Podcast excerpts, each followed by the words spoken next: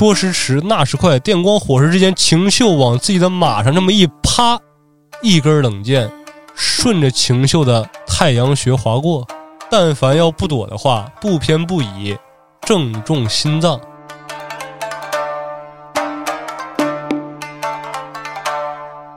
左卫门伸出右手，直接冲着小亮哽嗓咽喉这么一拍。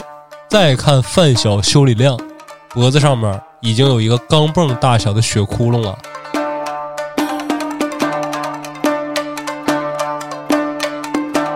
这个秦秀之所以从鹿岛深宫逃出来，因为这个人他丧尽天良。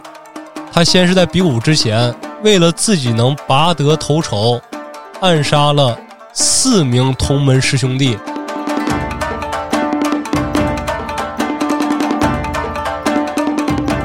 月黑风高夜，杀人放火天。就在一天晚上，这个秦秀吃完了饭，往家走的时候，突然暗地里面闪出一根毒箭。哎呦，暗箭伤人，还淬毒，何方宵小？还不速速现身！不曾想，刚走过屏障，迎面阿尤女直接一把抱住了他。水谷心想：“哎呀，咱们终于可以双宿双。”这个“飞”字儿还没说出来，坏事做尽的水谷，哽嗓咽喉处开出了一朵绯红的花。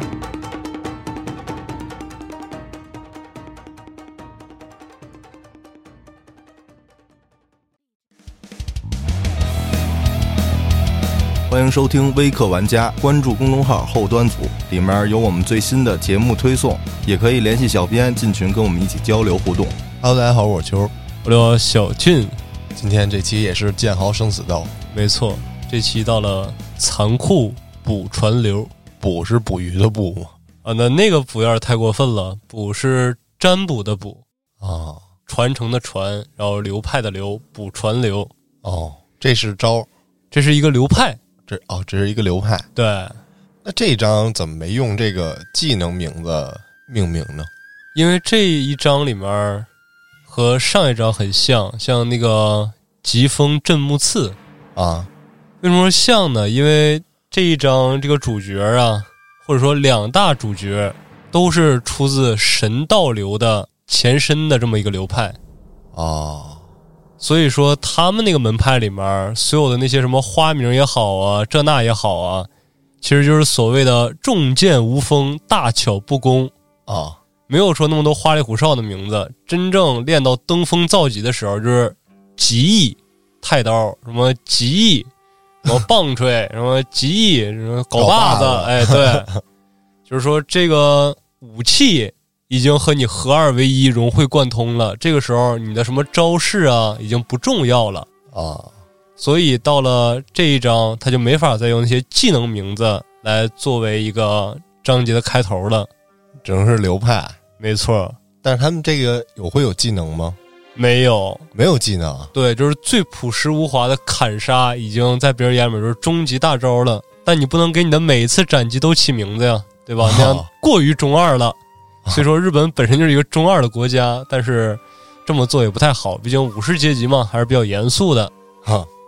然后在这儿呢，我也跟大家先做一个简短的小解释，因为上一期我看评论区里有人说了，说小俊，你这故事越讲到后面，你嗓子里面不利索啊，说你把嗓子弹轻一轻，其实不是的，是因为这个剑豪系列呀，它每一章故事相对来说比较长。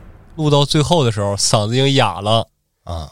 但是我会尽量的克服一下，然后来提升听众朋友们的一个听感。喝点水。对，包括我这么着急把剑豪完结是为了什么呀？就是为了大家一直期待的这个古惑仔 Teddy Boy。什么 Boy？Teddy Boy。为什么叫 Teddy Boy？就是古惑仔这个漫画传到大陆以后叫古惑仔，正常这个漫画名字就是 Teddy Boy。啊，是 TED 是吗？对，就是那个啊。那咱们闲言少叙，开始本章的残酷补传流。话说这个故事一开始啊，他没在骏河城里面。咱们要把这个镜头拉到哪儿呢？拉到鹿岛神宫。在这个鹿岛神宫之内，他们所供奉的大神，不是说传统那些什么日照大神呐、什么阅读大神呐、啊，他们不供这些，他们供的是武翁追神，是一个体系的吗？是一个体系的。他们当时不都是信奉神道教吗？啊。但是像什么日照大神那些都是杠尖儿了，是杠尖儿上面那个尖儿，啊。而这个而这个武翁追神呢，就跟疾风真木刺那个真木刺那里面供奉的那个香曲大神是一个级别的。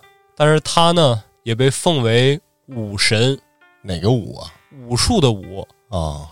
但是不要一听说武神就感觉这么厉害，这么厉害，因为他们武神有很多的，啊。就像日本什么福神还有八个呢，那武神就数不过来了，他是众多武神之一，但是也是有很多信徒的，尤其是这些武士格外信奉这些大神，而且这个鹿岛神宫呢，这个宫殿里面出来了很多剑术大师，最出名的呢就是跟京都鞍马八流齐名的关东七流，说这七个流派最早都是鹿岛神宫的那些得意弟子们出来的。出来之后自立门户，在关东地区就是知名度很高嘛。而在这些人之上，还有那么一个人，而这个人呢是鹿岛神宫在大永年间的时候出来的这么一位弟子，他的名字叫卜传种原心高右卫门高干，这是他名字是吗？对，这是他名字。这一大溜儿。对，他是补部觉贤的次子。补部对，绝贤，没错，这是一个他是一个兵法家，然后那个，而我刚才说的那个补传种元心高右卫门高干是他次子，啊师承范小常为斋，学习的是大兴流，也就是神道流，是这个流派里面的佼佼者。嗯成年以后回到这个鹿岛神宫里面自立门派，名为补传流，被当世封为永正剑圣。这是主角吗？这位没有，这是主角老祖。啊，就是补传流怎么来的对，啊？而时间一倒呢，就已经不是这一位永正剑圣的年代了，来到了他孙子正当年的时代了。主角吗？没错，我们的主角补部晴秀就登场了。而这个时候呢，距离咱们那位永正剑圣已经去世五十年了。啊话说这一天呢，赶上鹿岛神宫的每年一度大比武了，把散落在日本各处的这些门派弟子们，全都召回鹿岛神宫，相互切磋，然后来分出状元、榜眼、探花，分出这么前三名，而他们所在的那个道场也就会享有极高的荣誉。啊，提升地位的时候。没错，而且在整个幕府时代，首先他们是一个属于信仰演变的流派，啊。本身地位就很高，而在这个大流派的背景下，能受到大流派认可的那些小道馆也就蓬荜生辉了。就是大流派的分支的这些其他流派的道馆没错，啊，等于说这个鹿岛神宫，它这是一个地方吗？还是一个城啊？还是它就是一个地方，咱就可以给它想象成一个寺庙，比如离咱这儿比较近的时候，法海寺，啊？对，就是这么一个地方就。从这儿开枝散叶的这些弟子们，都叫回来，一年一度来比武来。没错，而且他们这个鹿岛神宫是属于日本的主流、主流的这么一个武术流派我给你打一个比方，你就懂了哥。啊你看啊，像中国的功夫出少林嘛，啊少林是哪块儿？是佛门圣地，是这么一个关系。而日本的这些剑术流派都出自这个鹿岛神宫，而鹿岛神宫属于是神道教的这么一个地盘儿，就是这么个意思。就是每年一年一度的这么一个一线一流的比赛，没错，给他们都叫回来。叫回来比试比试。嗯，而今年呢，先是三对儿人进行比赛，六位对，分别是谷雨田资道和范晓修理亮、补部晴秀、水谷八弥、博元胜重和日下重能这么六位。主角在第二组，对，把这六个人的名单一公布出来，神道教底下那些小弟子们就开始讨论起来了。啊，哎，今年这些大个儿的，你说谁能赢啊？说嗨，这还用说吗？那想也不用想，那就是范小修理亮啊！他是什么流派呀？你看这么一说，都姓范小，都是这个鹿岛神功出来的。啊你有没有联想到剑圣的师傅范小常为斋呢？剑圣的师傅对，啊？而这个范小修理亮就是范小常为斋的后人。他属于主流中这种热门队，对，根红苗正，实力较强的这种对，而且他是这六个人中最为年长的一个。啊光是年长，光是根红苗正没用，而且他有一个什么前提在这儿呢？他已经连续四年在这个比赛中拔得头筹了。啊，确实有实力没错，但是也有人说了，说不在于这些，你随着岁数越大，你反应力啊、你耐力啊、各方面的，你注定是照年轻人要差很多的。你别看他冠军这么多年了，他这冠军也当到头了。我看呢，羽田他就可以说这个羽田是什么人呢？就是长期蝉联亚军的那么一位。万年老二对，啊但是他要比这个阿亮年纪稍微小一点儿，所以说也是夺冠的大热门儿。这又有人说了，说他们俩之所以能成为热门儿啊，有原因，因为人家秦秀就补步秦秀，前几年人家都没在这个神宫里面，人家前几年告假外出远游去了。据说呀，说云游四方，打遍各州无敌手。你别管这个州什么这个狠人，那个州那个狠人，到他手底下掐招换式之间全给捏了。啊，黑马对，大黑马，说有这么邪乎吗？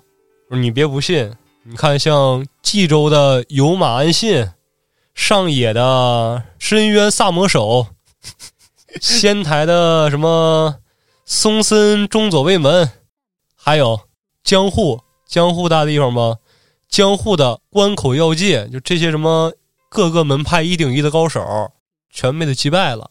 啊，那要这么说的话，那是晴秀，这不无敌了吗？是啊，那咱就直接买他赢呗。别着急，跟晴秀对上的这个水谷八迷也不是松主，啊，很有可能说是爆冷胜出。他有什么能耐呀？哎呦，你没听说吗？水谷八迷呀，人家那是一羽流的唯一一个弟子，既是大弟子，也是关门弟子。人家这身份从这儿，你想想，这个晴秀他再怎么厉害，一个老师教那么多学生，那时间这么一划分下来，他能吸收多少啊？人家水谷八迷整个道馆就他一个学生，全教给他了。哈，哎，下面他再去教那些什么徒弟这那的，他就相当于是一个名义上没有，但是实际上就是一个副馆主这么一个地位了。你再怎么说，你晴秀他是一个学生，你跟人家副馆主有什么可比性吗？啊，但是话说回来，这个水谷他没有什么太出众的表现呢，他真有那么厉害吗？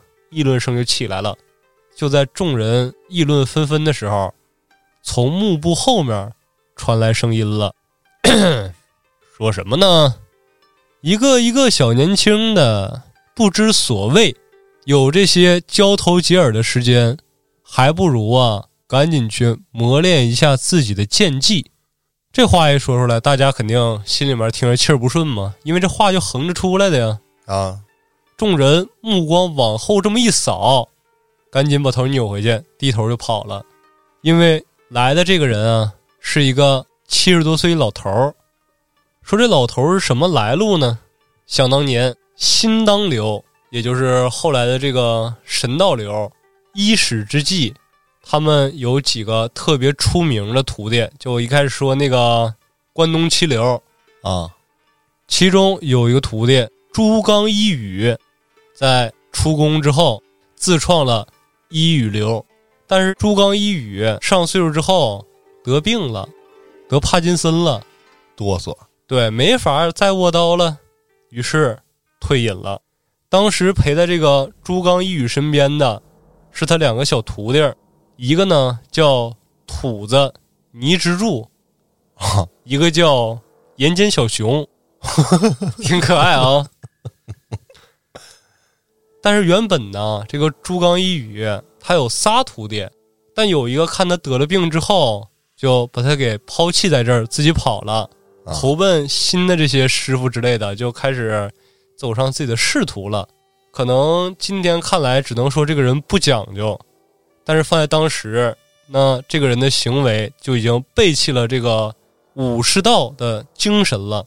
于是，这个倪之助跟这个小熊啊，还有抽签儿，说咱们得抽签儿，咱俩不能一起去啊，因为师傅年纪大了，咱留下一个人照顾他，剩下一个人去击杀这个叛逃的师弟。啊，抽签儿结果自然是小熊抽到了这个出战的签儿，于是去追捕他们这个师弟，名字叫兔角，就是兔子的兔，犄角的角，啊，就是这个小熊和小兔在江户河边大打出手。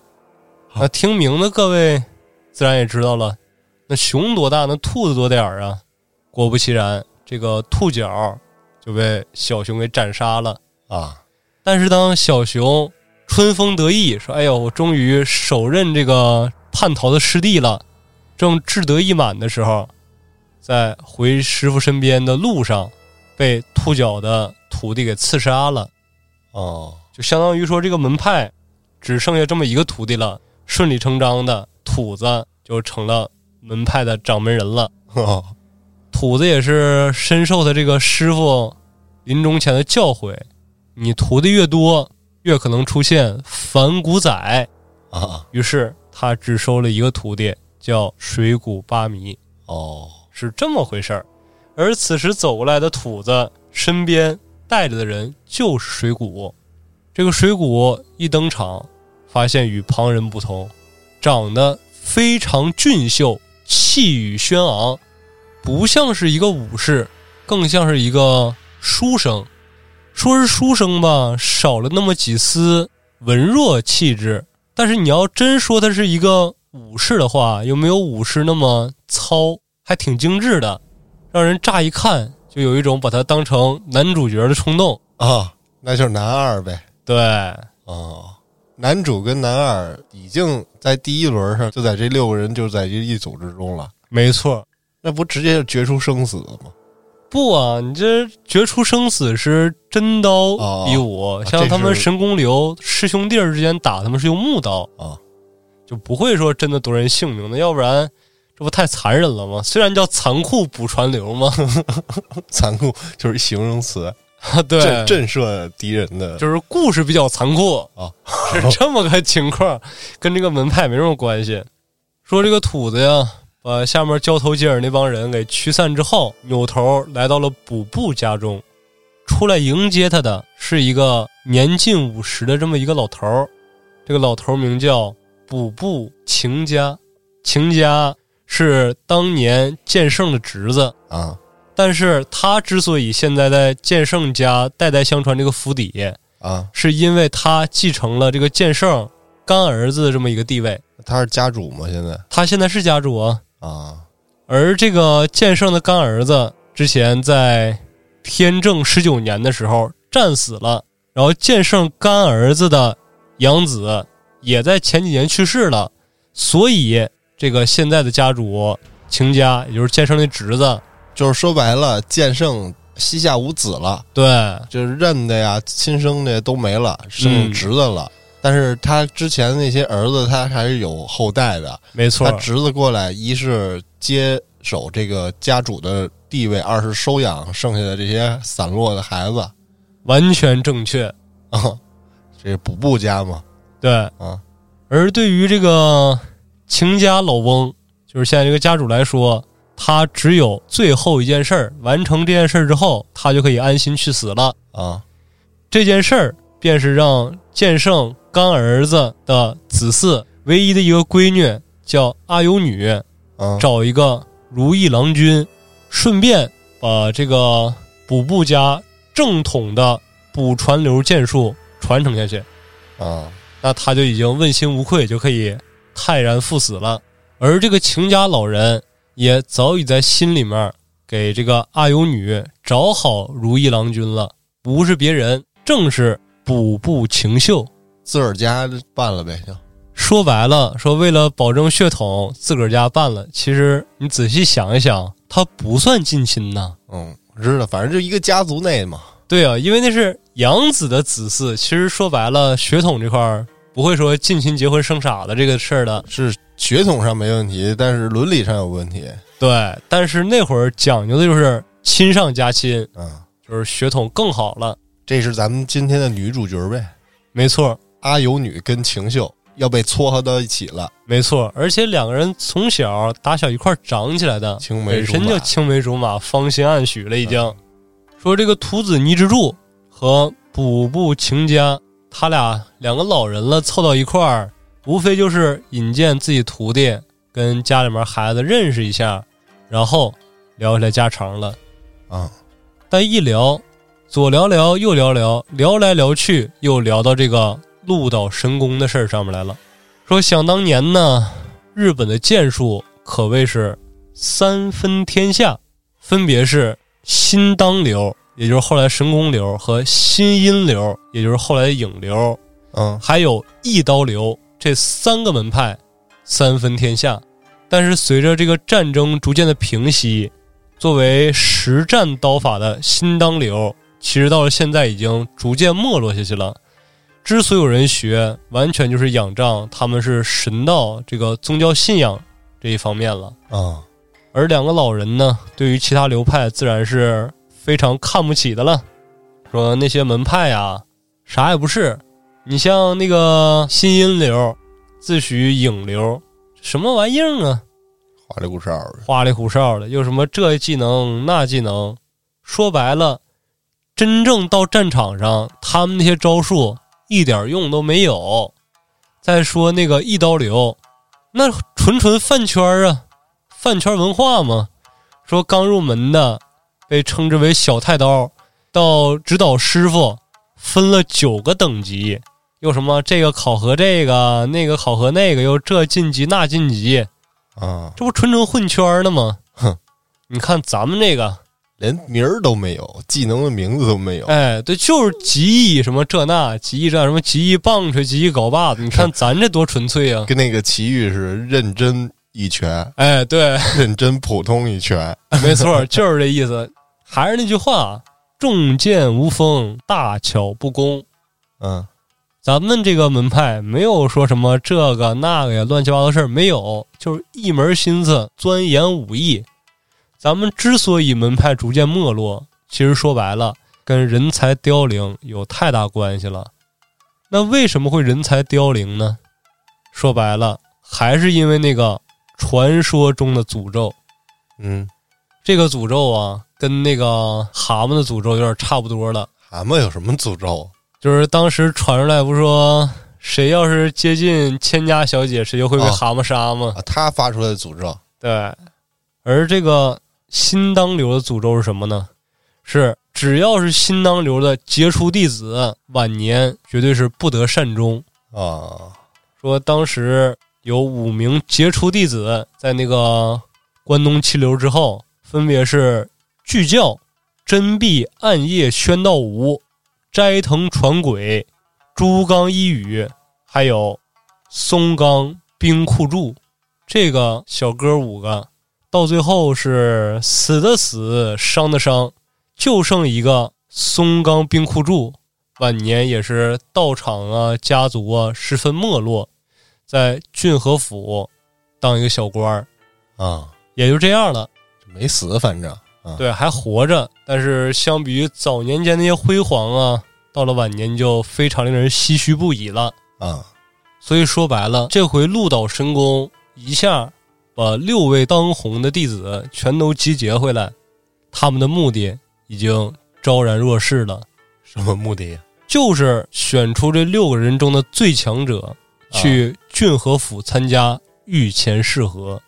哦，举办这场比赛的目的就是去参加御前试合。对，因为御前试合是真刀比武，而真刀比武的话，他们这个新当流这种战场搏杀技术是最占优势的啊，一举打响他们这个鹿岛神功的名号，直接把这个新阴流和一刀流拉下神坛，重振往日雄风啊，是这个目的。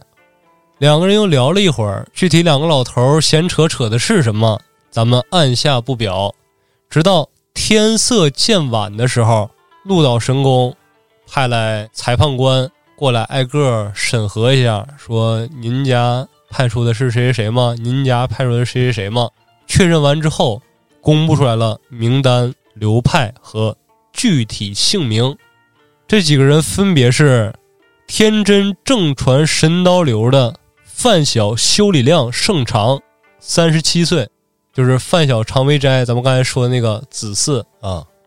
第二个有马流的博元小兵卫胜重，三十二岁，相取神刀流的谷雨田六左卫门自道，三十三岁，一羽流的水谷八迷光信，二十五岁，补传流的补部新太郎晴秀。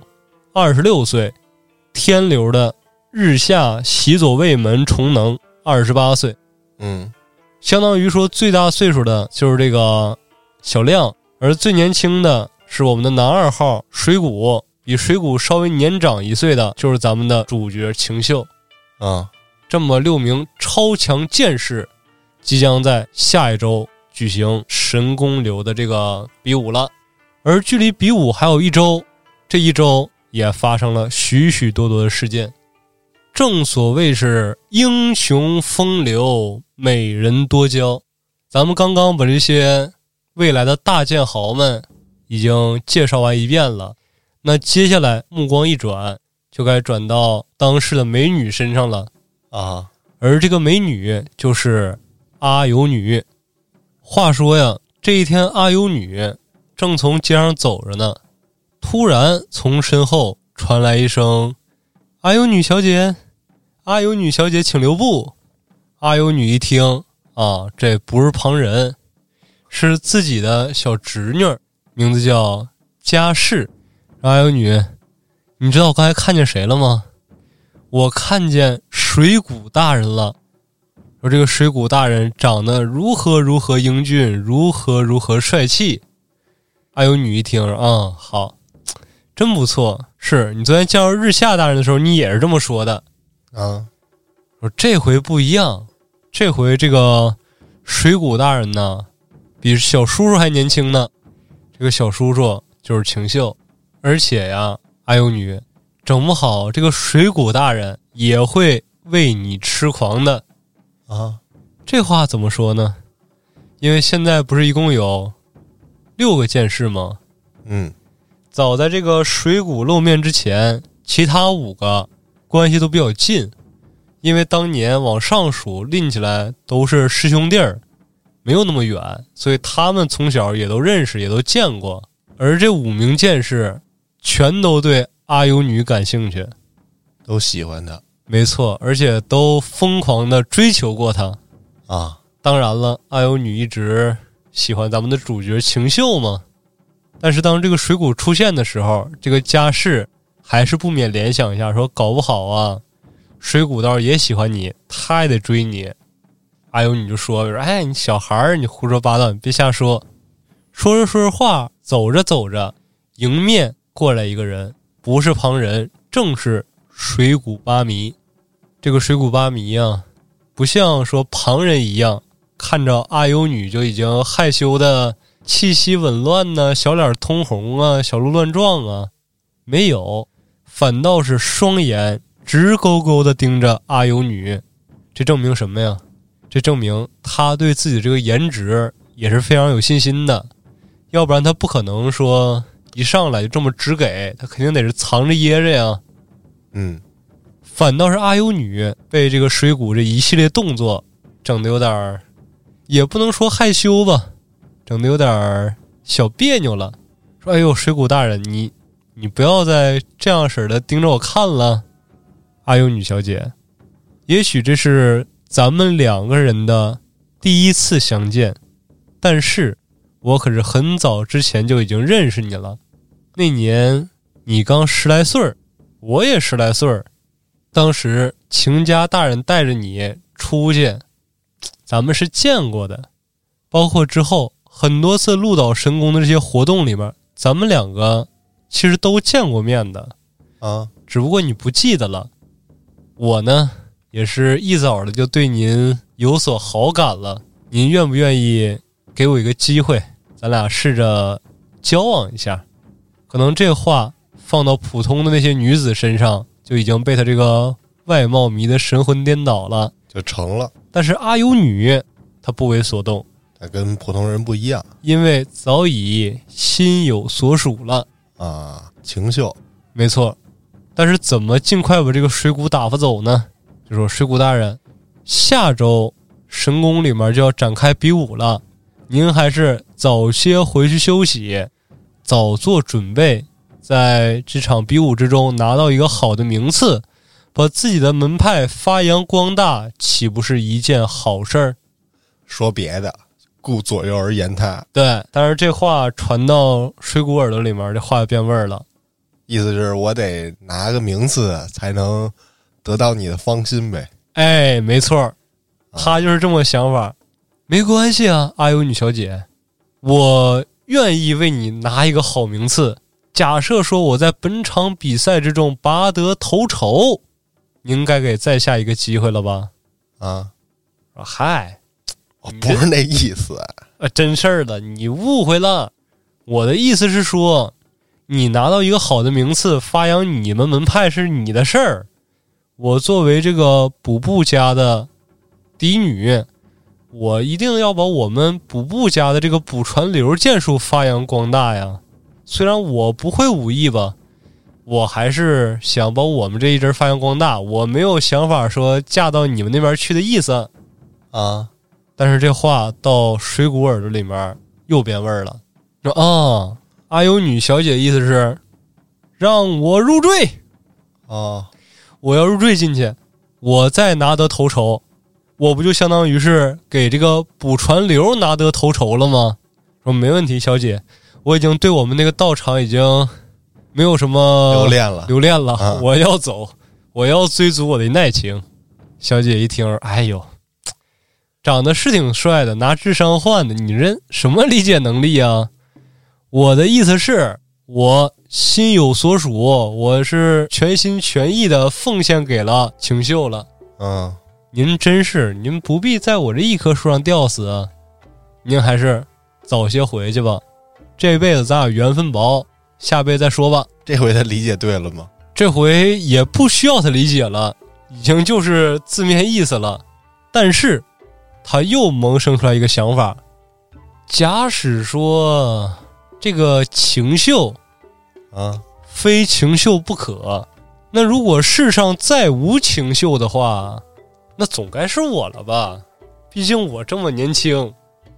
这个想法一旦在心里种下，种什么因得什么果，一个罪恶的种子就开始逐渐在心里萌芽了，啊，直至长成参天大树。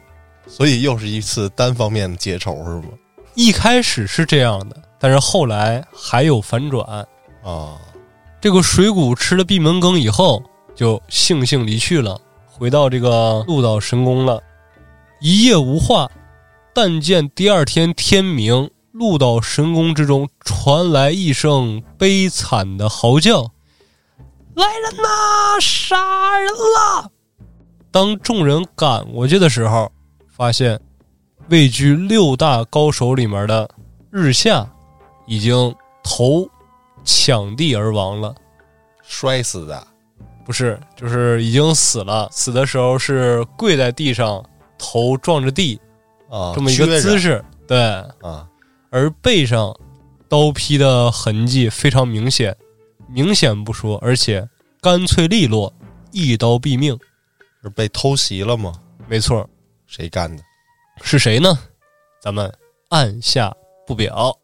而此时刻，这些人都陆陆续登场了，唯独咱们的秦秀，咱们一直没说，因为这个时候啊，他没在鹿岛神宫里面住。咱们的男主这个时候，在他老祖补传种新元高佑卫门高干的墓上呢，扫墓去了。对他坚信说，如果我在每次战斗之前都去祭奠我的先祖。那么我先祖的意志一定会保佑我取得胜利啊！而且这个剑圣，他当年就是近亲结婚，他娶了自己妹妹了，导致他们家这些男丁寿命都不是太长。哦，但是这个剑圣和他妻子也是他妹妹，两个人非常恩爱，在当世不失为一段佳话。而咱们的主角晴秀也一直以他这个老祖作为自己的奋斗目标。要娶阿尤女，扫完了墓，第二天已经天光大亮了，骑上马往回赶，回到府上好好休息一下，赶紧锻炼锻炼剑技，不能在日后的比武上面输给别人，不能全寄托于玄学。对，玄学只是一部分，该复习还是得复习啊。但是就在这个秦秀驾马往回奔的时候，突然之间感觉到了一丝异样。说时迟，那时快，电光火石之间，秦秀往自己的马上这么一趴，一根冷箭顺着秦秀的太阳穴划过，相当于是没扎着他。但凡要不躲的话，不偏不倚，正中心脏。咱说他看见那支箭了吗？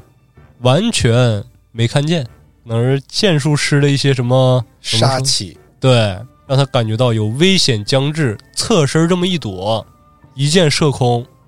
而暗处的这个刺客再想连着补第二箭、第三箭，也已然是来不及了，因为马跑起来多快啊！那这回这射箭的是谁呀？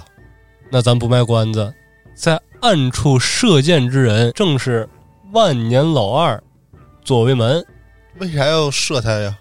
因为当时每年回来的只有两位高手，相当于冠军不是他就是那个小亮，只有他们两个。这回一下又多了四个。他们六个里面，都别说亚军了，季军有没有他都不好说呢。担心他抢他的地位，没错。所以说想提前放暗箭，把这小子干掉，这也违背他妈的这个武士道精神了呀！我操，太违背了。所以他要偷摸进行呢。那这不成功怎么办？不成功，反正也没暴露自己身份啊。所以说他也不吃亏。但就在他这么想的时候。这回空气中又弥漫出了一股杀气呀！这杀气来源于谁呀？来源于小亮。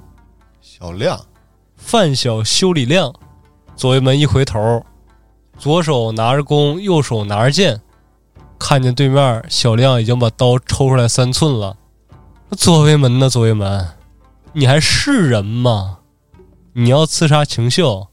那孩子是咱俩看着长起来的，从小跟咱俩屁股后面，他还叫你声哥哥呢。几年没见，你为了自己的身份，为了自己的地位，你要杀他？你疯了吧？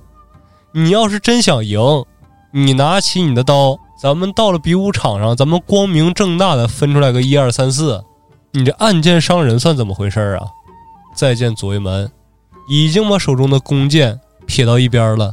跪在地上，疯狂的磕头，说：“小亮，我我真不是故意，我哎呀，我确实是故意的。但是，如果说当时我要是一箭把他射死，那我算铸成大错了啊！好在你及时的出现，我没有继续补那几箭。你真是悬崖勒马了呀！不愧咱俩是从小一块长来的好兄弟，我真知道错了。你放心。”我已经没脸再参加比赛了，这次这比赛我退出。小亮一听说：“哎，嗨，你这从小都玩起来一块儿的，哎呀，你知道错就行了。这事儿我肯定不跟外人说，你也不至于说退赛这么严重。你反正你要是道歉也不合适，你说你想杀人，你跟人道歉，嗨，你就自己注意吧，以后别犯了。说别，我我真是不好意思，我没脸了。这事儿你知道的是你知道，兄弟。既然我能做了这事儿，我也不怕你出去宣扬。以后从今天开始，我退出武士界，我直接我再也不握刀了。我回家，我种田去。我回去把我们道场门给关上。我以后武士界没我了。他是认真的吗？反正是涕泗横流，声泪俱下呀。啊，小亮一看，哎呦，我说兄弟，真是一念之差，是险些铸成大错。但是浪子回头金不换，他如今能如此反省自身错误，那他还是好人，那他还是我兄弟。说得了，兄弟，别哭了，来，咱们一块儿回去吧。说着话，小亮已经走到左卫门近前，伸手把左卫门搀起来了。就在这个左卫门被小亮搀着站起来的同时，左卫门伸出右手，直接冲着小亮哽嗓咽喉这么一拍。再看范小修理亮，脖子上面已经有一个钢镚大小的血窟窿了，啊，血流如注啊！果然不是真心的那肯定不是真心的呀。啊！小亮双手捂住自己这个哽嗓咽喉的时候，这个左卫门照着胸口，噗，又补一下。小亮饮恨西北，而这个左卫门，他呢不光精于剑术，其实他背地里面啊，还偷偷学习人法。他刚才这招跟咱们之前讲的风车十字打师出同门，他这个叫。取根之术，这个根呢，指的是箭，他不是射箭来着吗？啊，也没拿刀，他把那个剑折断，藏在袖中，就跟那个《刺客信条》里面那个袖里剑对，那个似的。他这个是袖里竹字头剑。这样，比赛还没开始的时候，已经有两位剑士相继死亡了。嗯。等秦秀这边骑着马已经返回这个鹿岛神宫的时候，看见神宫门口人群熙熙攘攘的，一圈围着一圈，于是赶紧往里走，发现根本挤不进去呀。这个时候，阿尤女也过来了，哎呦，晴秀，你干嘛去了？昨天一晚上没见你回家。啊，嗨，我昨天扫墓去了。这这干嘛呢？怎么这么多人围着呀？你不知道啊，昨天晚上，日下大人被人暗杀了。晴秀听到这儿，眉头一紧。昨天晚上，日下被暗杀了。那刚才我这个受袭，他不是意外啊，那证明是有人故意而为之啊。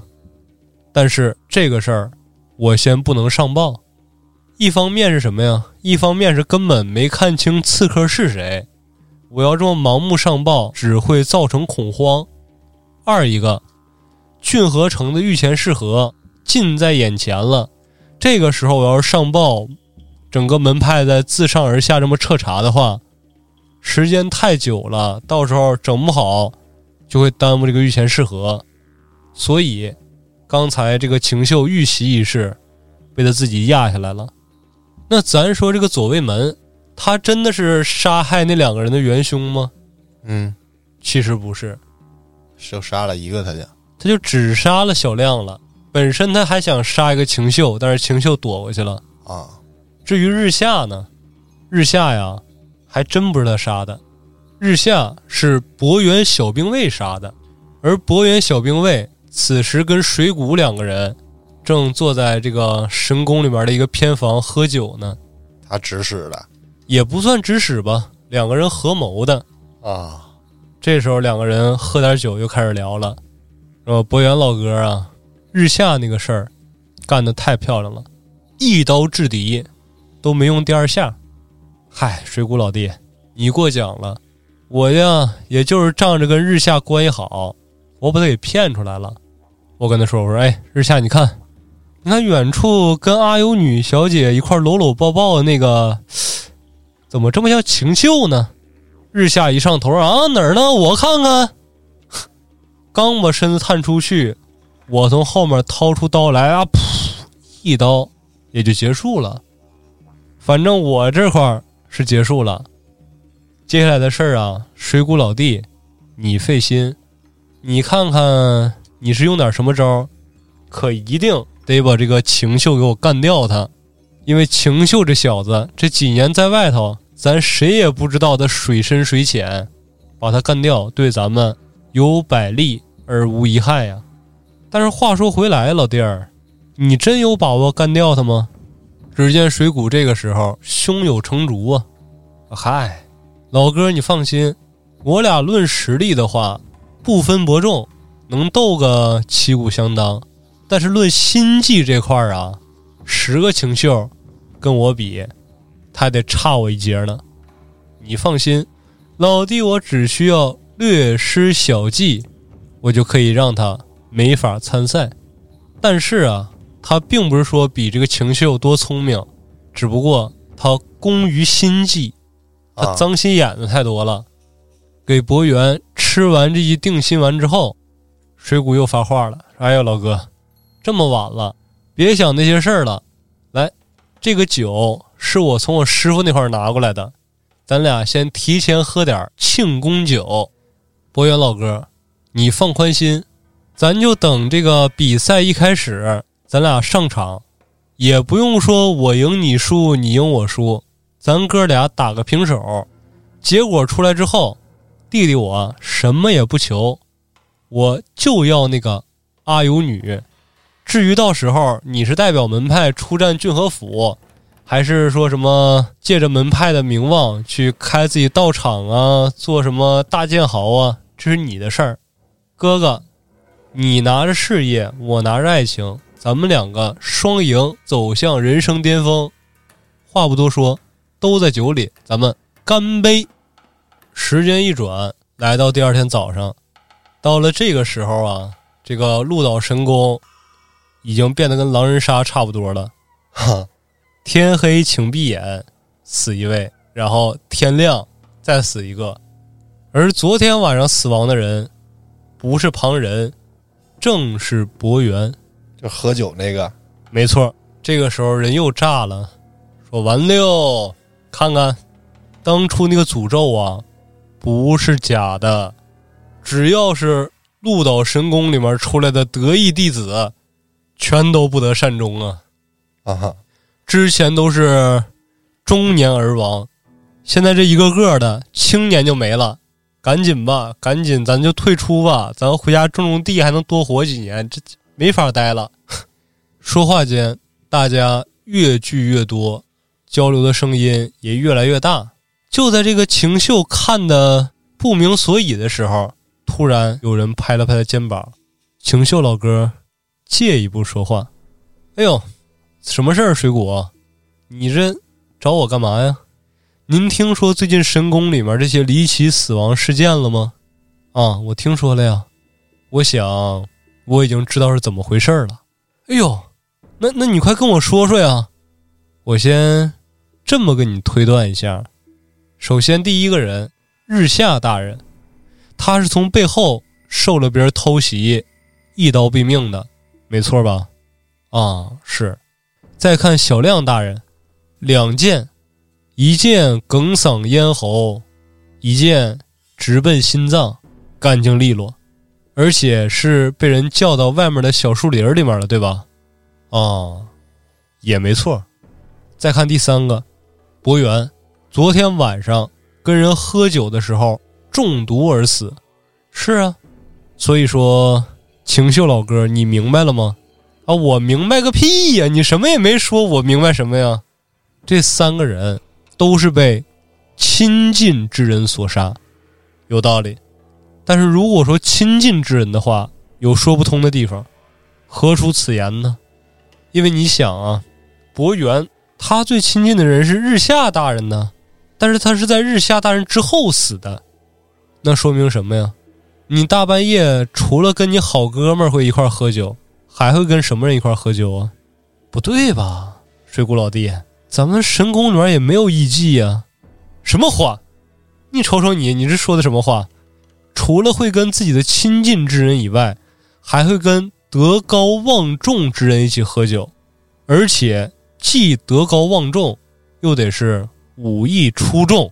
哎呦，水谷老弟，言之有理，你真是大义灭亲呐！德高望重而又武艺出众，那想必应该就是你师傅徒子倪之助了吧？啊，还有喂，我这不是我说的，不是我说的，而且如果说我师傅杀人了，我跟你说什么劲儿啊？啊，想必你是不忍心报官抓你自己师傅。放心，我这就去，你回回回来，哪儿跟哪儿啊？如果说我刚才说的还不够明白，你看这是什么？说话之间，水谷从自己的袖子里面拿出来了一个小锦盒。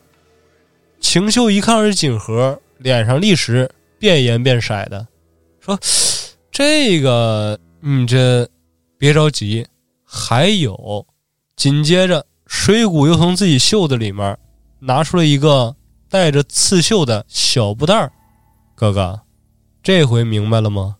杀人者正是令尊，步步情家。但是啊，我也没什么证据，只不过是我路过案发现场比较早，偶然间捡着令尊的贴身物品了。这个小盒子和这个小锦袋儿。都是装令尊的官印的吧？当然了，这一切都是我自己的揣测，我没跟别人说过，也就把东西给你看过，那你自己看。至于你之后要怎么做，那哥哥你自己看着办吧。这个时候，晴秀心里面打鼓了呀，因为这东西 确实是他爸爸的，而且这个时候他也在想，说该不会是我父亲为了保我胜利？帮他扫除障碍啊，但是不至于呀！你这扫除障碍，你下点药就完事你给人药死了，那还像话吗？啊，说不，不能，不能，不能！水谷老弟，这件事情啊，应该不是这样的，咱们还得从长计议。哎呦哥，瞅你这话说的，咱们有什么可从长计议的呀？您要确定不是令尊所为，我即刻便去报官就是了。哎，等会儿，等等会儿，回来，回来，回来。报什么官呢？咱们神宫里面的事儿，咱们自己就能调查清楚。到时候咱们抓住这个人犯，直接送去官府一样，送去官府一样啊。那您不妨现在回家拿着两样东西，您问问令尊到底是怎么回事儿如果他说不是的话，还则罢了；如果他说是的话，你还真能把他抓了去？哎呦，弟弟，那 那我是真没辙了。那。那我怎么办呢？今天这事儿，我之所以跟您一个人说，就是因为我也尊重您，我也能理解令尊的行为。那秦家大人无非就是想帮您铲除障碍嘛，只不过爱子心切，下手下重了。话分两头说呗。那您现在唯一能保住秦家大人的方法，其实也就只有一个了，替他去认罪去。啊，那您自己退赛就完事儿了啊！但是您放心啊，您这边一退赛，我也不比了。我绝对不是忽悠你退赛，我才跟你说这些的。我是为什么呀？无非就是说，我认为你是一个真正值得我去作战的对手。你这么一退，我也不玩了。你看这样怎么样？反正你感觉行也好，不行也好，你自己做决定。比赛就在明天。您明天要是来参加比赛的话，那比完赛我就去报官了。您明天要是走的话，我看你没来，我也就走了。话说三遍淡如水，我感觉说这么些就够了。哥哥，您多保重。弟弟，我先回去了。呃，这秦秀怎么选呀？其实这个时候啊，秦秀就已经被这个水谷给带到一个思维误区里面来了，因为此时刻他已经相信。他的父亲就是杀人者了。出于他对自己父亲的尊敬，他没法拿着这两样信物去当面找他父亲对质。于是夜里面，他留下一封书信，离开了这个鹿岛神宫了，退赛了。是的，这个就有点那个魔术，就是选牌让你选牌，对，什么都让你自己选，但是实际上这是有一个误导。对他，其实每一个选项在你做之前，他都给了你一定的心理上面的强引导了。而到了第二天正式比武的时候，其实之前六大高手现在也就只剩两个了。哈，分别是水谷八迷和谷雨田六左卫门两个人上得比武场，持剑对立。只见左卫门偏门抢攻，身子绕向左侧，直奔着水谷袭去。水谷毫无战意，举刀格挡的时候，从这个左卫门身侧轻轻划过，相当于这一招过后，两个人互换了个位置。但是看似简单的这么一个反转，再看两个人脸上已经不一样了。这个时候，左卫门脸上已经开始变颜变色了。再看一开始内敛的水谷，此时脸上的表情仿佛已经胜券在握了。啊，有什么玄机？玄机，咱们稍后再讲。咱说左卫门脸上变颜变色的时候，手都开始抖了。这个时候正好反转了一下，轮到水谷先行进攻了。只见水谷左脚向前一个踏前斩，愣生生的。把举刀格挡的左卫门木刀直接打断，一刀正劈天灵盖上，左卫门当场昏厥，再无行动能力。这场比赛就以水谷的胜利落下帷幕。至于秋哥，你刚才问的，说这中间暗藏的玄机是什么？下药了没有？其实水谷说了一句话：“好厉害的取根之术呀！”啊。看出来那个之前小亮是他杀的啊，但咱说这个水谷真看见了吗？其实他没看见，他只是推测了一下。他推测了一下左卫门的确实有这杀人动机是吧？主要这个人员被他摸得太清楚了，因为你看啊，日下是他是跟那谁一块杀的，是他跟博元一块杀的，博元是被他亲手给要死的啊，晴秀。是被他逼走的，那小亮身上的这个取根之术，那就只可能是剩下唯一一个选手，这个左卫门所为了啊！排除法，对于是他在比武场上这么重要的时候，把这个秘密小声告诉他了。那其实也就是在暗示这个左卫门，这把你必须得输给我，你要是不输，你的秘密我昭告天下了。没有实力，全是算计。对，打的全都是尔虞我诈，没有一点人情世故了，对吧？但是咱说，如果故事到了这会儿就已经落下帷幕了，那讲道理应该是这个水谷去参加御前试合呀，那就没有咱们的主角晴秀什么事儿了。他出走之后，也拿到了参加御前试合的名额呗。没错。为什么故事到了这儿，仿佛给大家留了一个扣呢？因为正常这个故事。残酷补传流，它总共有三卷。在水谷夺得胜利的时候，第一卷鹿岛神功卷已经结束了。这卷是描写这个水谷的阴险狡诈。对，紧接着来到第二章残酷捕船流江户篇。话说咱们的主角晴秀是已经毅然决然的出走了，而在他出走的这段时间里面，水谷也已经拿得头筹了。嗯，但是这个时候，秦家不干了。他这个儿子，一直是他呕心沥血培养出来这么一个尖端人才，他到底出了什么事情，在这么重要节骨眼上说走就走呢？而且在水谷刚一拿到头筹的时候，做的第一件事儿，不是说跟道馆里面人庆祝啊，也不是跟他师傅道喜啊，扭头这小子就跑到补部家里面来跟阿尤女小姐提亲来了。咱说人老精鬼老灵，这么明显的事情，在这个秦家大人眼里面，但是一眼就看透了。说水谷，你小子，我儿子出走跟你少不了干系，但是阿尤女她算是我侄女呗，那她的事儿，我这一个做叔叔的我也不好定下来，那就让她自己定吧。而阿尤女肯定啊，毅然决然的拒绝了水谷。拒绝水谷不算完，当天夜里面，阿尤女离家出走了。啊，咱说她去哪儿了呢？之前不讲了吗？说这个晴秀留下一封书信，说自己出走去那个江户地区继续磨砺自己剑技去了。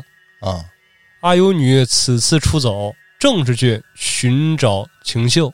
她来到了江户，第一件事情就是找到了一个属于跟他家是一个世家朋友那种的人家里面，打听打听，先落脚。对，而这个人就是当年鹿岛神宫五子里面的老五，唯一一个苟活于世的那个啊，家道没落的松冈兵库柱。这人重要吗？这个人在江户篇不太重要，重要的是他儿子，因为这个时候兵库柱已经足了。啊，他的儿子，各位都听说过，还记不记得《御前侍和》第一章“无名逆流”里面给这个藤之助做担保的左太夫啊？那就是他儿子。啊，而阿尤女第一站来找的就是左太夫，但是左太夫家这个时候已经比较没落了，东找找西找找没找着，从街上游游荡荡的时候，突然跟对面一个艺妓撞到了一块儿。这个艺妓看着阿尤女，哎呦，小姐，您这么晚了，出来干嘛来了呀？哎呦，不好意思，不好意思，我急着找人，着急赶路。不小心撞上您了，实在不好意思。我看您这么晚出来，是找情人来了吧？既然情人没找着的话，那我就来做您的情人吧。说话之间，这个艺妓就开始要对这个阿尤女小姐行不轨之事了。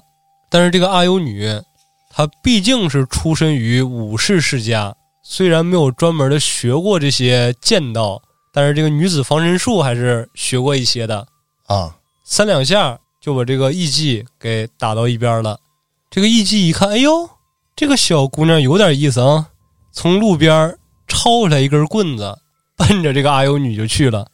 就在这棍子马上要落到阿尤女身上的时候，只见旁边伸出来一只手，一把就把艺妓的腕子给衔住了。艺妓扭过头来说：“小子，别他妈多管闲事儿。”结果。弄死你！这个“你”字还没说出来呢，啊，当一脚就让给射出去了。来人正是左太夫大弟子刑部，刑部一脚把这个艺妓给踹飞了，扭头去看这个阿尤女，说：“哎呦，姑娘，您没事吧？没受伤吧？”阿尤女一抬头，这不是刑部大哥吗？刑部仔细一辨认，说：“哎呦，阿尤女，你怎么跑这儿来了？”这俩人之前见过，啊，只不过当时见面的时候都十来岁还都是小孩呢。这一晃十几年没见，再一见面，也是格外亲切。阿尤女就把自己为什么来到江户，整件事情娓娓道来了。说好在现在碰见刑部大哥您了，您就赶紧带着我去左太夫大人府上，我好让左太夫大人帮我打听打听这个晴秀到底去哪儿了呀。于是阿尤女就跟这个刑部两个人一块儿来到了左太夫府上。左太夫看见自己老有故人的子嗣过来，那肯定是非常热情啊，好生招待。同时命他门下的两个大弟子甲头刑部和多田右马卫门两个人赶紧去寻找晴秀的下落。咱说讲道理，左太副本任务一布置给两个徒弟。他们作为本地的坐地户，而且还有这个官职在这儿呢，应该找个人不成问题。是，但是三找找不着，两找找不着，一拖就拖了小半个月。为什么呀？因为刑部起私心了啊，说阿尤女小姐长得实在是太漂亮了啊！如果我给这个晴秀这么快就找着了，那阿尤女跟晴秀他俩不一块就回去了吗？啊。多待会儿，对，多待会儿。我倒是，我刑部光明磊落的这么一个人，说君子慎独，不欺暗室。我不可能把阿尤女小姐占为己有，但是我那多待会儿不犯毛病吗？这个时候，多田发话了：“哎呦，师兄，一点不犯毛病。我每次一想到世界上竟然有阿尤女小姐这么漂亮的女人。”我时常感到非常悲哀呀，啊，尤其是一想到她已经心有所属，我我更悲哀呀。不是师兄你的啊，我我替你感到惋惜呀，师兄，我也替我自己感到惋惜。咱俩就慢慢找，反正他就在江户，找十天也是他，找十年也是他。反正咱最后给找着不就完事儿了吗？日子就这么一天天腾着。但是，整个江户想找晴秀的可不止他们三个人，还有第四个。这第四个也不是外人，正是水谷八迷。过来杀人灭口来了。对，但是这个水谷八迷，咱之前也说了，工于心计。他要是想杀晴秀，他肯定得是假借于他人之手，他不可能自己来。借刀杀人呗。对，那他过来借谁的刀？那想必就是要借假头刑部的刀了。啊，咱说晴秀藏的真那么难找吗？其实也不难，水谷没费什么劲就找着了。他采取的是什么方法呢？你来了，你肯定得住吧？啊，那我就挨个道场扫一圈儿，不在鹿岛神宫这个门下的道场里面，那你就是住在客栈里了。我挨个客栈喊呗，说我找步步晴秀，我找步步晴秀，喊了一遍没有，因为这个晴秀留了个心眼儿，说我爸爸杀人了，我也潜逃了。那我要逃到这儿的话，我肯定不能用我本名啊，给自己取了一个化名，叫小晴。啊，所以说，这个水谷每次一到客栈说找晴秀这个人，人家都说没有啊。你看，我们拿身份证登记的，没在前台啊。那是怎么找着的呢？是晴秀听见水谷找他，他晚上睡觉的时候翻来覆去想这事儿不对劲。水谷这哥们儿这么仗义，把我爸爸杀人的事儿都替我瞒下来了。他现在过来找我，要不是说我父亲托他给我传话，那就是阿尤女小姐出什么事儿了，他赶紧过来找我来。不行，我得见他。啊，于是，这个晴秀主动去找水谷去了。等他一见到水谷，水谷先发话了，说：“兄弟，弟弟，我对不起你啊！当时我不是说了吗？说你一退赛，我也走。没成想啊，没成想，门派就剩我们两个高手了。说各位长老们一致决定，说必须得我俩打一场。那我师傅倪之柱也说了。”说让我上去替门派比试比试，没想到我一不小心就赢了，我对你过意不去，兄弟，我特意过来跟你道个歉，其他的呀，真没什么大事儿。说行了，天色也不早了，咱哥俩吃顿饭，你就回客栈休息去吧。哎，对了，你住的是哪个客栈呢？晴秀一说，哎，我从哪块哪块住，哪块哪块住。啊，行，好了，兄弟，你先回去吧。等那个什么，等抽时间我再去看你去。补偿补偿你。对，晴秀喝的挺美，回客栈睡觉去了。扭回头来再看水谷，他可没往别的地方去，他直接奔着左太夫的府上可就去了。啊，见着阿尤女就说呀：“说阿尤女，我告诉一个很不幸的消息给你，我现在严重怀疑啊，之前那四个师兄弟儿。”那四位高手，应该就是晴秀杀的。话还没说完呢，阿尤女啪一个大嘴巴子，给水谷扇够呛。你打我干嘛呀，水谷大人？您无端端怎么能诬陷别人清白呢？我跟晴秀打小一块长起来的，他就不是这种人，他绝对不可能做这种事儿。阿尤女，你说的对啊，我也不相信说晴秀老哥他能干出来这种事儿啊。要不然我直接报官多好啊！我这次过来就是为了和你一块儿去找这个晴秀，我是来帮你来了。哎呦，水谷大人，您瞅瞅我，您千万别跟我一个小女子一般见识。刚才是我冲动了，我给您赔不是。反正现在佐太夫大人已经派出去两个门徒去寻找了。当然了，我一个小女子也不方便说招摇过市的去找人。您多费心，您好好帮我找找，没问题啊，有女。虽说我水谷早些时间冒昧的跟你表白，但是现在我已经反思过我的种种问题了。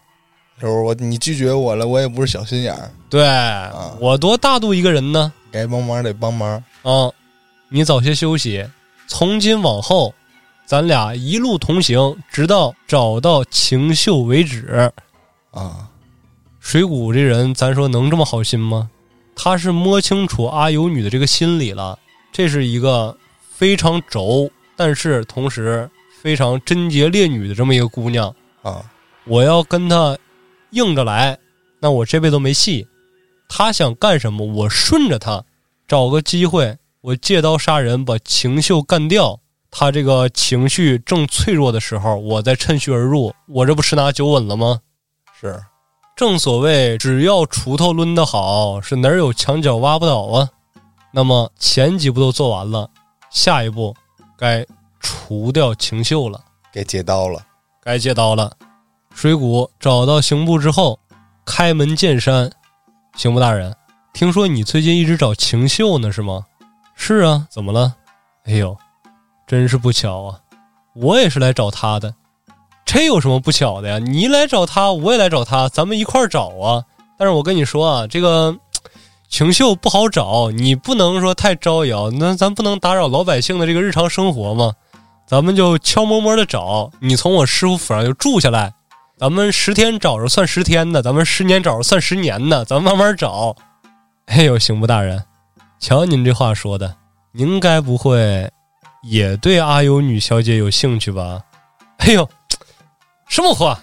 怎么可能呢？怎么说话呢？我假头刑部一生光明磊落，我不起暗示，你怎么能这么说我呢？啊，哎呦！刑部大人，我要早知道您是这么光明磊落的一个人，那我早就跟您直接说了。我这次前来找这个秦秀，不为别的，就为了将之击杀。嗯，你要杀他？你杀他干嘛呀？哎呦，刑部大人，您有所不知啊，这个秦秀之所以从鹿岛深宫逃出来。因为这个人他丧尽天良，他先是在比武之前，为了自己能拔得头筹，暗杀了四名同门师兄弟，最后事情败露之下才逃了出来。而且呀，这个人他心思大大的坏呀，阿尤女小姐不远万里来找他，啊，就是被他给 CPU 了。所以说。不管是为了给师兄弟报仇，还是解救阿尤女小姐于水深火热之中，在下我都要找到秦秀，然后杀之而后快。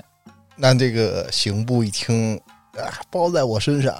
对呀，说没事兄弟，我找着他，然后我告诉你，然后你把他杀掉。啊，说哎呦哥，你别开玩笑了，我其实啊，我已经找着他了。啊。你找着他，那那你把他杀掉就完事儿了。找我干嘛呀？是啊，嗨，我找您肯定有原因呢。你看我这个体格，我这个样貌，我就不是那个能打的人。我虽然找着他位置了，但是我打不过他。我去了，我就给人送死去了。所以我是万般出在无计奈，我来找刑部大哥您来了。听说你怎么怎么着啊？天下无双，什么一虎双龙，什么龙尾无双，这那你是江湖无双啊？刑部一听，哎呦，哈哈哈哈，这都被你知道了？我没跟别人说过呀。你师弟说的，操！说，哎呦，我这师弟真是就好说点那个大实话，没问题。把这小子位置告诉我，我现在就去把他做掉。水谷一听，自然高兴啊，啊哒哒哒哒哒，就把这个位置告诉他了。啊，刑部也是个行动派，直接拿着刀，奔着那个客栈就去了。去了之后，推门而入，直接就从小二楼把这个秦秀给拽到一楼来了。说小子，我听说你是丧尽天良、无恶不作、欺男霸女、鱼肉乡里的这么一个大反派。我刑部作为正义的伙伴，我今天我就要把你干掉！你你你你你受死！说话之间，刑部举刀就上，啊！但不成想啊，咱们这个主角秦秀已经练成了极意太刀，嚯！啊，就已经是登峰造极的水准了。掐招换式之间，两个人竟然打了个不分伯仲。其实说实在的，这个刑部跟秦秀他俩的实力顶多三七开，啊，但是秦秀听到刑部那一番话之后，明白说俩人之间必然是有误会的，留手了，留手了，一边打一边喊说：“刑部大哥，你我二人之间往日无冤，近日无仇，你刚才说这些话更是无凭无据呀！想必你一定是被奸人蛊惑。你告诉我，蛊惑你的奸人是哪个贱人？我现在去找他去。”我一剑干了他对，啊刑部这时候机灵劲儿上来了，啊！说：“小子，你休要骗我！打死我也不说是你绝对是想趁我不备，趁我放松我这个戒备，你赶紧跑，然后去暗杀那位正义的伙伴。啊！我不可能告诉你，你就拿命来。”两个人打到一处，战至一合。秦秀是有意想留刑部一条性命，但是刑部这个时候已经血贯同人了，完全听不进去了。一方面，他这个人呢真正直，他确实是个好人；另外一方面，他太想解救阿尤女了，哼，他实在太想得到她了，所以在各种 buff 的加持之下，刑部竟然隐隐的占了上风，而且趁秦秀不备，偏门抢攻，一剑直奔哽嗓咽喉。但是这个时候，咱说，一个普通人再怎么叠 buff，他也敌不过一个感知到了死亡威胁的高手。不动真格的不行了，这那必须得用真格的了，不动真格的要了命了。唰，自在记忆太刀对，这一刻，晴秀什么都没思考，大脑一片空白，凭借肉体的本能施展了自在记忆太刀。自带记忆太刀对我，自在记忆太刀，自在记忆太刀，啊！直接一刀划过行头落地，足了，哇！直接身首异处了。这要再想抢救，基本上是没什么办法了。那这怎么办？这秦秀是真杀人了，现在对啊、他一个是真杀人了，再一个他杀的是一个货真价实的好人呢。啊，说假使说我再留在这块儿，等当地老百姓一发现了，那自然是抓我去报官，那我就百口莫辩了，没招了，我得跑。江户这么大的地方都已经没有我的容身处了，我现在再跑，一个是去京都，一个就是郡府了。正好，我去郡府吧，真刀适合，刀剑可无眼呐。到时候御前适合，我拔得头筹，那我们鹿岛神宫名声大噪。啊，正好有我这个兄弟水谷来当这个门面，他来当面子，我来当里子。我给他赢得比赛之后，我回来，我也不跑了，我直接去找佐太夫，我去引颈受禄，我给他徒弟一命偿一命去。啊，假设我要死在这个郡府了，那我就相当于是拿我的命换来了水谷的命，他照样当这个面子，他也不用去死了。想到这儿，奔着郡府可就出发了。就是他到现在都没怀疑害他这个人是这个水果，没怀疑，就这么走了，一走嫌疑不更大了吗？是啊，咱再说左太夫这块儿，已经接到了说刑部的死讯了，啊，非常伤心呐。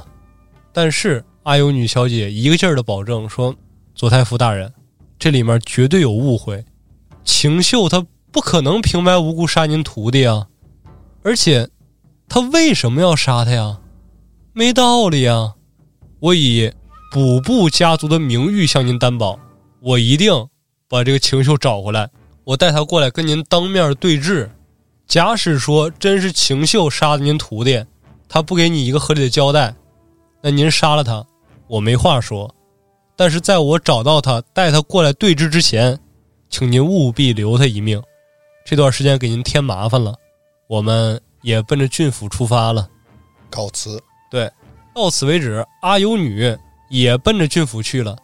那水谷，咱自不必说，他肯定是得跟在阿尤女旁边啊，因为他这个心腹大患晴秀还没死呢，在找机会干掉晴秀之后，得到阿尤女的芳心嘛。嗯，所以水谷也奔着郡府城去了。但是走的还不止他们仨，这回走的也是四个人，还有多田，他也跟上去了。师弟，对，虽说左太夫千叮咛万嘱咐说：“哎呦，多田二郎，你千万别去，咱已经答应人家了。事情没搞清楚之前，是啊，你不能这么鲁莽啊。再者说了，假设你真要去，你等我儿子雪千代回来，到时候他坐镇道馆，你再出现。我现在岁数大了，你哥现在已经足了，你再一走，道馆空虚啊，你不能走啊。但是千拦万拦也拦不住，说师兄弟兄弟情深呐。啊，多田在那仨人前脚刚走之后，后脚也跟过去了，而且给自己起了一个化名，因为他认为左太夫说的很有道理。他现在贸然跟着去了，他就是奔着杀这个秦秀去的。假使说他从外面一闹出来人命，那左太夫自然也受牵连。所以他这次化名前去，其实说白了，已经抱着必死的决心了。于是，一行四人去往了郡和府。那到此为止，残酷补传流，江户卷完。该第三章郡府篇了。说三个人前后来到郡河城，第一个到的那自然是秦秀。来了之后没多废话，去到了郡河府，跟三只大人表明来意，自报家门之后，三只大人说：“行，你这个履历非常够用。OK，小子。”就把你定在最后一场比赛，你来压轴吧。这个秦秀千恩万谢，然后转身离去了。过了不久，阿尤女跟水谷也到了。水谷自不必说呀，他也是到了三只大人那块了，跟这个三只大人讲明他的来意之后，说了说三只大人，您也不用说派人去抓这个晴秀去了。您就给我定在最后一场，我跟他一较高下。我要是死了，您再以他谋杀同门的罪名给他抓起来。我要是赢了，那他已经被我斩掉了，也就无所谓了。大人，您看如何呀？三只大人一听说这感情好啊，我正找不着高手送死呢，没想到还真有前赴后继的。行了，小谷，那你就在最后一场跟你这个。同门师哥，你们俩好好比斗比斗吧。他怎么有信心敢跟这个秦秀比的呀？是啊，因为他还有妙计啊，还有脏招。对，咱说了，被誉为双虎的刑部跟多田俩人，平素里面最听他们师傅的话了。那雪千代回来也不过是短则几天，多则一周的事儿。怎么就等不到这个雪千代回来他再出来呢？就是因为这个多田背后有水谷撺动他。哎呦，你师兄刑部死的惨呐！他被那个大奸贼秦秀所害，身首异处啊！我跟你师兄也算有点交情吧？他一直跟我说你是他师弟，但是你俩更像亲兄弟。哎呦，平时你俩关系怎么怎么好？他对你有什么什么样的期盼？你对他是多么多么的敬重？哎呦，假设连你都不帮你师兄出头的话，只怕到时候要真让这个晴秀在比武之中夺得魁首，到时候他跟阿尤女两个人去见左太夫的时候，巧舌如簧，你师兄到时候可再难昭雪了呀！死不瞑目。是啊。你得想办法呀，你。嗯，多田一听说，哎呦，有道理啊。于是，一路尾随他们也来到郡和府，就是为了找准时机暗杀补部晴秀。那什么时候动手啊？月黑风高夜，杀人放火天。就在一天晚上，这个秦秀吃完了饭，往家走的时候，突然。暗地里面闪出一根毒箭，为什么说是毒箭呢？因为这个秦秀闪身避开那只箭矢的同时，那箭矢插中了地上一只小狗，那小狗当场就死了。啊！哎呦，汉剑伤人还淬毒，何方宵小，还不速速现身？多田按耐不住了，举剑走了出来，混账！杀了人，还敢如此招摇过市，你倒不如躲起来，苟活于世，了此残生啊！今天碰见我了，我就要为我师兄假投刑部报仇，你给我受死！此话说罢，两个人举刀站在一处。历史总是惊人的相似，这回的秦秀还是一边打一边解释，说：“小兄弟，我杀你师兄，真是意外。你师兄受奸人蛊惑，他过来要杀我，我是出于反击，不小心才把他干掉的，不是故意的，不是故意的，是真不小心不小心的。混账！我师兄已经被你干掉了，你现在当然是怎么说怎么算了。你有本事你还我师兄命来，你俩当面对质。你这都不是人话了，他都已经死透了，你说我还他命？啊，但是这个时候，秦秀一直秉持着身正不怕影子斜，我没干过就是没干过，总能解释得通。于是秦秀一边打一边想，说到底问题出在哪儿了呢？说想必问题出在水谷身上了吧？才想明白，是啊，要不然刑部怎么能直接就找着我住的客栈呢？我藏的这么隐蔽。跟谁也没说过。是啊，我就跟水谷说过呀。对，而且刑部他们这一支已经很久没回过鹿岛神宫了呀，他怎么能说我在神宫里面杀人了呢？哦那，想必是神宫里面的人传出来的这事儿啊。想到这儿，他就赶紧说了：“说停手，快停手，你被人忽悠了。”但是这个时候，不愧说是双虎啊，师兄弟俩一样的虎，就这会儿已经停不了手了。都觉得自己掌握的是真正的信息对，啊，所以没有办法，再次的不小心那倒不至于说不小心了结性命了。啊，秦秀为了让他停止攻击，只得偏门抢攻，一刀斩中多田的左肩。啊，打伤他去。对，多田吃痛，于是停下了手中的挥砍。小兄弟，你我二人全都被忽悠了，你更是让人当枪使了。来，我问问你，一直以来从你身边教唆的，是不是水谷八迷呀、我是不会告诉你的，我不会告诉你是谁的，我怕你之后去报复他。你们住的也近，反正啊，行了，那你就那就是他了。现在我说，你听着，你看我说的是不是这么回事儿？如果说的对的话，你立刻跪下给我认错。于是晴秀把自己的推理原原本本的全部说给了多田。多田这个时候已经彻底 CPU 烧了，说我是真分不清到底谁说的是真的，谁说的是假的了。啊，行了，小子，我今天饶你一命，我现在就回去找我们家大公子，找我们少东家。我们少东家雪千代人中龙凤，万里无一。等到时候他坐镇，你甭管是赢了输了，你要是输了，你就当是给我师兄赔罪了，你就以命还命了。你要是赢了，到时候让雪千代大人好好审审你，咱们江户再见。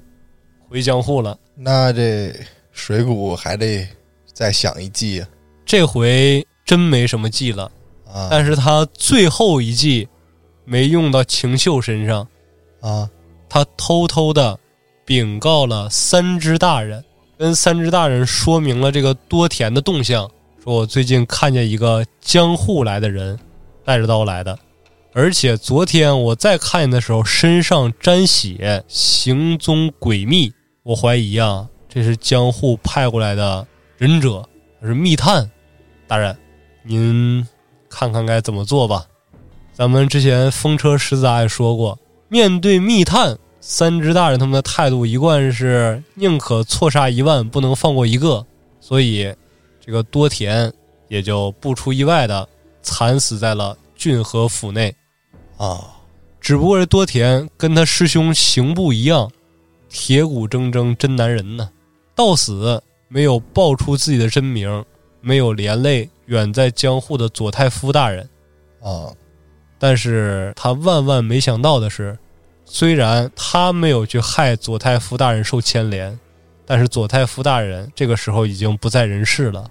为啥呀？因为藤木啊，藤木跟伊良子的这场比斗，他们这个时间线是重合的呀。此时藤木因为断臂，然后消极避世，那场死斗没有分出结果来。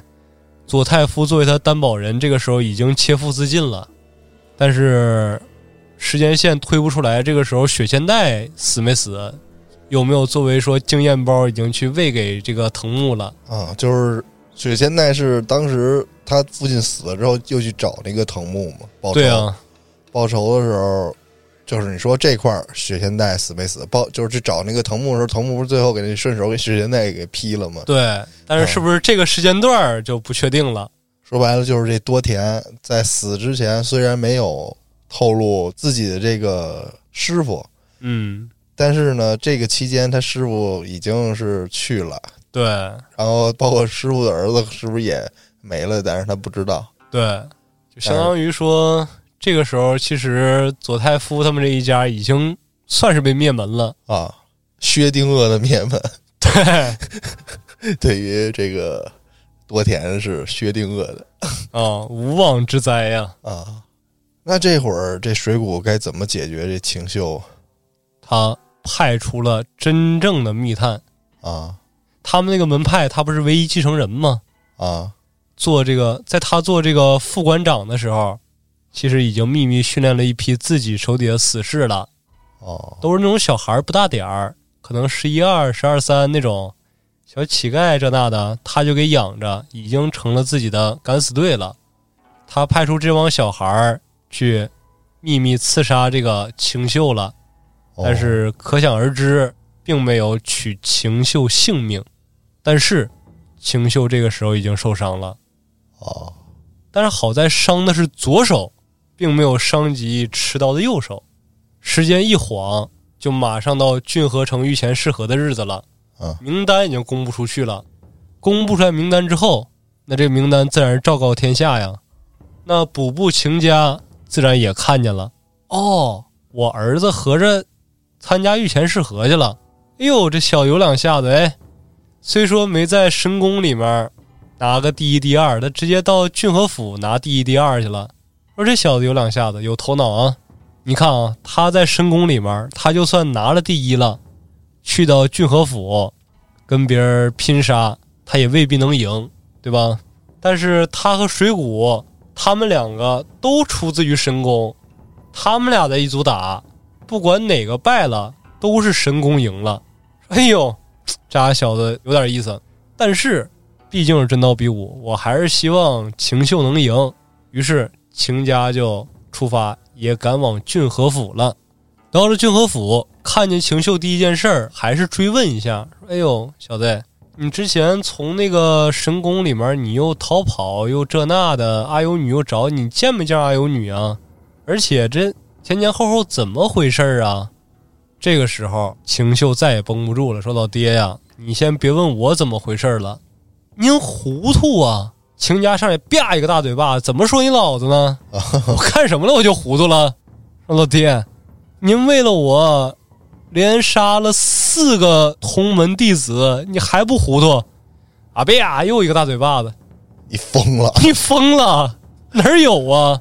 说哎呦，爸呗爸呗，您真是执迷不悟啊！来，我给你看看证据。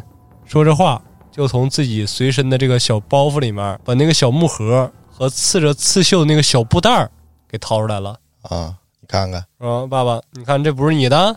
哎呦，这还真是我的，怎么从你这儿呢？说怎么从我这儿？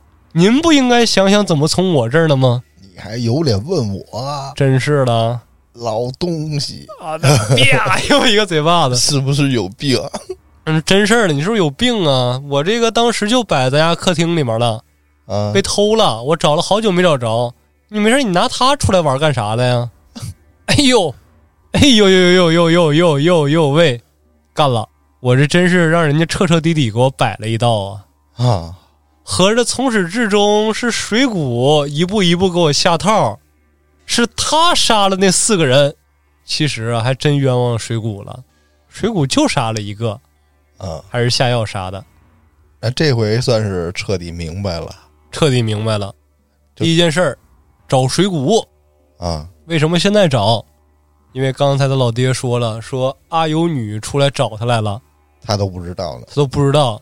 那证明这么长时间以来，阿尤女应该是让那个水谷给忽悠过去了。啊，于是去水谷府上去找去，但是水谷当时正在那个浴池里面的公共洗浴里面泡澡呢。晴秀心想了：“哎呦，小子，我让你害得颠沛流离，我现在还背上人命债了，你还有闲心从这洗大澡？我赶紧冲进去，咱俩当面对质，我就砍死你就完事儿了。”啊，进去之后和水谷当面对质，水谷供认不讳。啊，一时间给这个晴秀气的呀，他已经不知道该说什么了。我说是啊，就是我冤枉的你啊，主要你也真是傻，你信了？你不是自己选择出逃的吗？我不是让你自己看着办吗？啊，我不说了你可以保管，你没去啊，那你能赖我吗？就在这个晴秀哑口无言的时候，只见水谷从浴池门站起来，直接一刀给这个晴秀腰腹上来了一个大开口，怎么洗澡还带刀啊？因为他已经预料到了，啊，自己这败露了这事儿他倒不是想到说这件事败露了，他是想到什么了呀？啊，想到自己这么多次给这个晴秀下绊儿，他应该想明白了吧？他应该想明白了吧？他是其实时时刻刻都提防着呢，哦只不过碰巧今天他过来了。哦哦，没想到这人这么实在，两句话冰在那儿动也不会动了，左手还受着伤。小子，就你这样，你还敢跟我打？你凭什么赢啊？说完，水谷扬长而去。完事儿之后，随便叫两个人把这个晴秀抬回自己的住处了。看着自己被抬回来，已经气若游丝的儿子，这时候这个补部晴家心里面真是百感交集呀、说这儿子从小是人也仗义，武艺也高，各个品行方面也没得说，唯独就这一点太耿直了。一根筋对，没想到最后还真害了他了。没转过弯儿，这脑子嗯，说行了，儿子，你安心去吧。啊，就死了哈哈 啊！哈哈，我操，就死了，那一刀给这个秦秀给砍死了，腰腹横着都劈开了都，我以为受伤了呢。没死了。说儿子，你安心去吧，父亲替你报仇。那他这私斗不算杀人犯法啥的吗？算呢，但没人知道是吗？但是他是有后台呀。啊，就说白了，其实私斗里面杀个人这那的，禁止名门私斗，但已经死了一个了。可大可小这事儿。对啊看你怎么说你像之前咱们讲那个风打不杀里面，啊。那生之介不也是照样把人给劈了吗？把他那个师兄弟儿给砍了，也有解决方案吗。我操，这就死了。对啊，咱们的主角到此为止就彻底下线了。那谁谁替他报仇？他爹没错，他是替子复仇。这面比赛如期而至了，但是在比赛之前，三只大人找过水谷聊天儿说：“小子，你挺脏啊！你太脏了，给人家都玩死了，你挺会玩啊，孙子！但是现在人家老爹秦家要替他出战了，听说秦家还挺厉害的，你有信心战胜他吗？水谷一听，嘴角都快扬到耳后根儿去了。哎呦，三只大人，我当然知道秦家大人的厉害了，但是您放心，只要上得比武场，我势必是会重视每一位对手。我肯定给中长大人奉献出一场酣畅淋漓的比武，您就等我好消息吧！啊，啊，我呸！混账！你不知道我跟卿家什么关系吗？想我三只当年也是一个年少见识，虽说碌碌无为吧，我跟人家可是多年的好友啊，也就是御前适合在即，要不然呢，我我现在我整死你！时间一晃，来到郡河城御前试合最后一场，由补部秦家对阵水谷八迷。一开始，两个人举刀贴身短打，一时之间不分伯仲。虽说秦家老人已经上了年纪了，但是威风不减当年。卜传流的秘技被他施展的是虎虎生风。再看水谷，虽说是年轻力壮，但是在秦家面前讨不到半分优势。这个时候，水谷开始耍鸡贼了，开始拉开距离，不断的佯攻，消耗这个秦家的体力。此时，台下的观众都已经看不下去了，说太脏了啊！就这还建豪呢？就靠这种三流的手段去消耗一个老人，你倒是上啊上啊啊！整死他，退票！但是旁人怎么喊？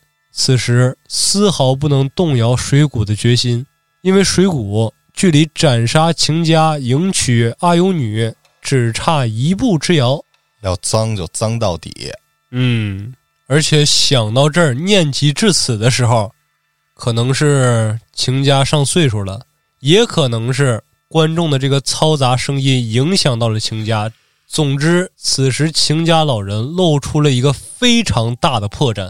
借此机会，水谷直接抢攻，一刀斩断了秦家左臂。但是没成想，这其实是秦家最后的陷阱，因为秦家这个时候已经清楚的了解到了，靠他的能力，他要想从台上斩杀这个水谷，体力不够了。他唯一能想到的斩杀水谷的方法，就是卖一个破绽，靠自己的受伤。来让这个水谷接近自己，好趁机把他给斩杀。但是没想到啊，秦家终究是上岁数了，一刀扎偏，只是捅中了水谷的腹部，并没有造成致命伤。想捅心脏的？对啊。等两个人在拉开距离的时候，失去左臂的秦家站不稳了，已经失血，快要休克了啊。本欲提刀再上。没想到水谷开始打起来嘴炮了。老头儿，实话告诉你吧，你这个儿子呀，什么也不是。他之前是被我偷袭致死的。我武艺是不及他，但是他就是一个呆子，一个任人摆布的傻子。他死在我手底下，那是天经地义的。你那个侄女阿尤女。你们一直视她为掌上明珠，其实也早就已经被我侵犯了。老头儿，杀我呀！杀不了我，你一切的一切终将被我霸占，甚至连你们家不传外人、只嫡系单传的补传流秘技，我也要拿到手里。听完这话，秦家本欲提刀再战，但是怒火攻心，一口鲜血涌出，整个人。直接倒地身亡，这是给气死了。对，就活活把肺给气炸了啊！当场就死了。那这一回水谷赢了呗？对，这一回水谷胜，但是水谷此时也受了很重的伤啊！赶紧叩谢了中长大人的赏赐，扭头就往台下去就医去了啊！不曾想，刚走过屏障，迎面阿尤女直接一把抱住了他。水谷心想说：“哎呀！”终于呀，开窍了！终于开窍了！我做了那么多，还不是因为你吗？阿尤女小姐，咱们终于可以双宿双。这个“飞”字还没说出来，喷血了。对，坏事做尽的水谷，哽嗓咽喉处开出了一朵绯红的花啊！其实阿尤女在拥抱他的时候，趁他不备，已经抽出小刀，把他给抹脖了。啊，然后稳静自尽了，都死了，都死了啊！那这一回也是一个无人生还的局面。没错，这一章长啊，这一章非常长，主要它中间这个曲折离奇的反转太多了。这还好，这个反派最后是死了，要不然得难受。听完了，是啊，而且最大的反转是一直以来这个耿直的主角没上得了擂台就已经死了啊！我操，我以为他就是受伤了呢，真是没有。其实，在上场之前已经被干掉了。这张全是脏心烂肺，尔虞我诈。对你像前几张一比较的话，那什么伊良子也好啊，蛤蟆也好，太磊落了。确实，那蛤蟆直接下战书了，谁碰千家谁就死。这给你话放这儿了，你敢不敢吗？那这个是最后一回，但实际上不是咱们讲顺序的最后一回啊。对，因为咱们是为了故事之间连贯性啊，让听众们听得更流畅，咱们是打乱顺序讲的。啊、那今天这一回残酷补传流讲完，对，下一章咱们是下一章咱们稍微来一个比较梦幻一点的，啊，咱们来一个破幻的密太刀。好，那行，今天咱就聊到这儿，感谢您的收听，咱们下期见。